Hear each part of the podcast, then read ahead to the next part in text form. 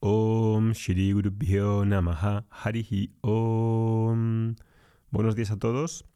Vamos a continuar hoy con esta serie que tenemos de 10 mantras, los Santipatas o Santimantras, que son muy conocidos en la tradición y son recitados en esta búsqueda del autoconocimiento. El mantra que tenemos hoy aparece en la Chandogya y en la Kena Upanishad dentro de los dentro del Samaveda. Voy a recitar primero lo que es el mantra y después os haré el desglose y la traducción. Vamos con el mantra.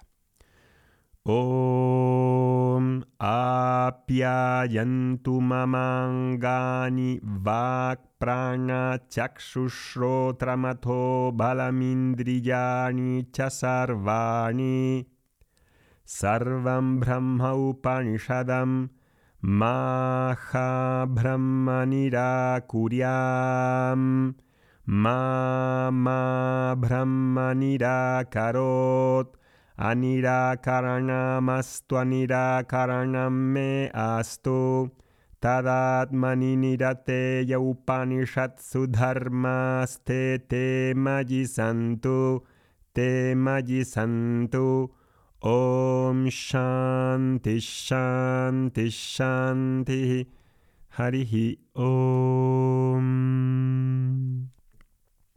La traducción es esta.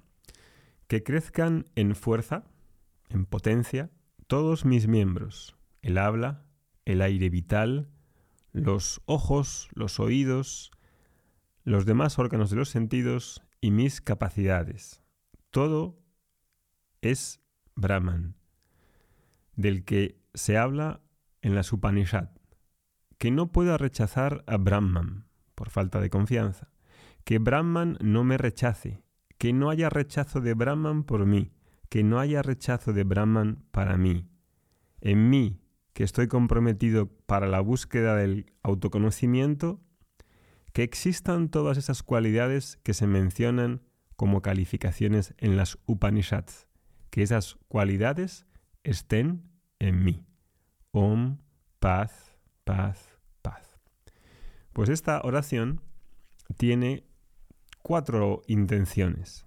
La primera es la salud en el cuerpo físico.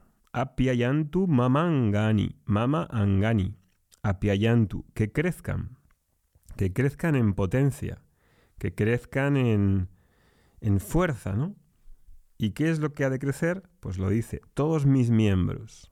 La importancia de la salud física, del cuerpo físico, los sariras, del cuerpo sutil, y el cuerpo físico. Fíjate que es interesante que diga que en una cuestión de autoconocimiento, la preparación, la inclinación del cuerpo físico, que esté preparado, que crezca en, potencia.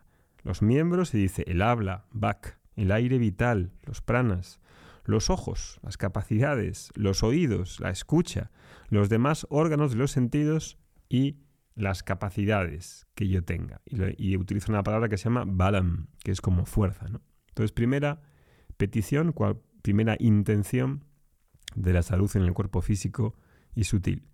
Segundo y tercero, la segunda y tercera están reunidas y la primera es, la segunda es la confianza en el fondo de la realidad o en la vida en mayúsculas, que aquí utiliza la palabra Brahman que también puede ser traducida como el ser o el sí mismo. Y entonces dice, todo esto, todo esto es Brahman, del que se habla en las Upanishads. Que no pueda rechazar, que no rechace a Brahman. Me aham Brahma nira kuryam. Que Brahman no me rechace. Ma Brahma nira karot que no haya rechazo de Brahman por mí. Anirakaranam tú, anikaranam me tú. ¿Por qué esta cuestión de que no haya rechazo? ¿Por qué ha de aumentar la, la confianza en Brahman, en el ser, en la vida, en mayúsculas, en el sí mismo?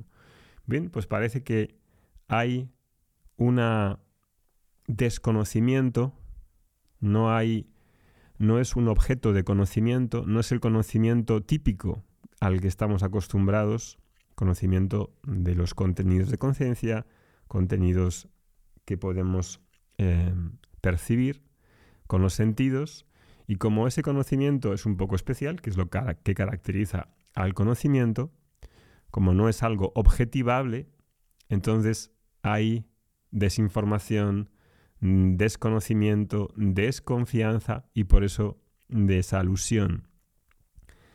Que pueda, que no rechace por falta de confianza, por falta de comprensión, porque incluso los filósofos en Occidente, generalmente, como Brahman, el ser, el sí mismo, se le mira, se mira como si fuese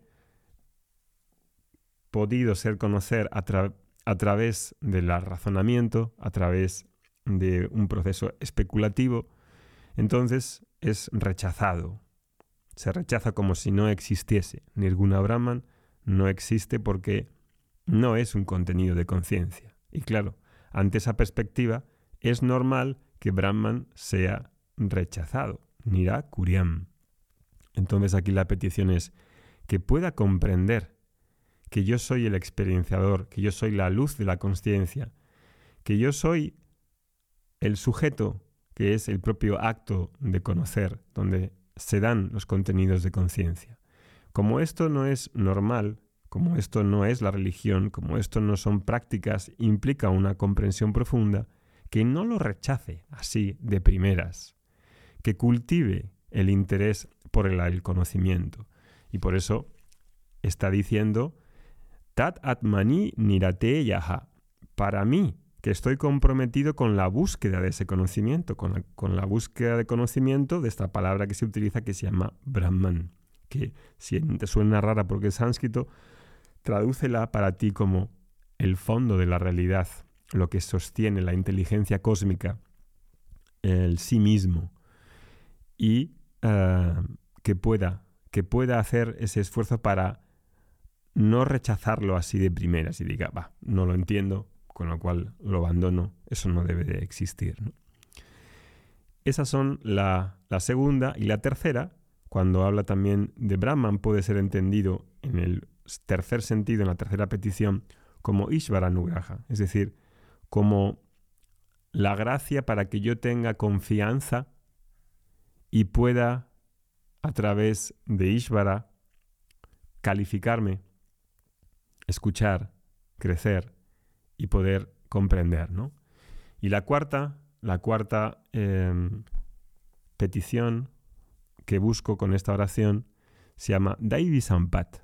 Sampat, la riqueza de las virtudes, virtudes no en el sentido solamente moral, sino en el de crear potencia, crear las cualidades para que yo esté interesado en el propio autoconocimiento, en la verdad de uno mismo. Que esas cualidades puedan estar en mí. Upanishat Sudharmaste. Las cualidades de las que hablan las Upanishads, en las que se mencionan cualidades, virtudes, atributos que puedo cultivar. ¿Para qué? Para el autoconocimiento.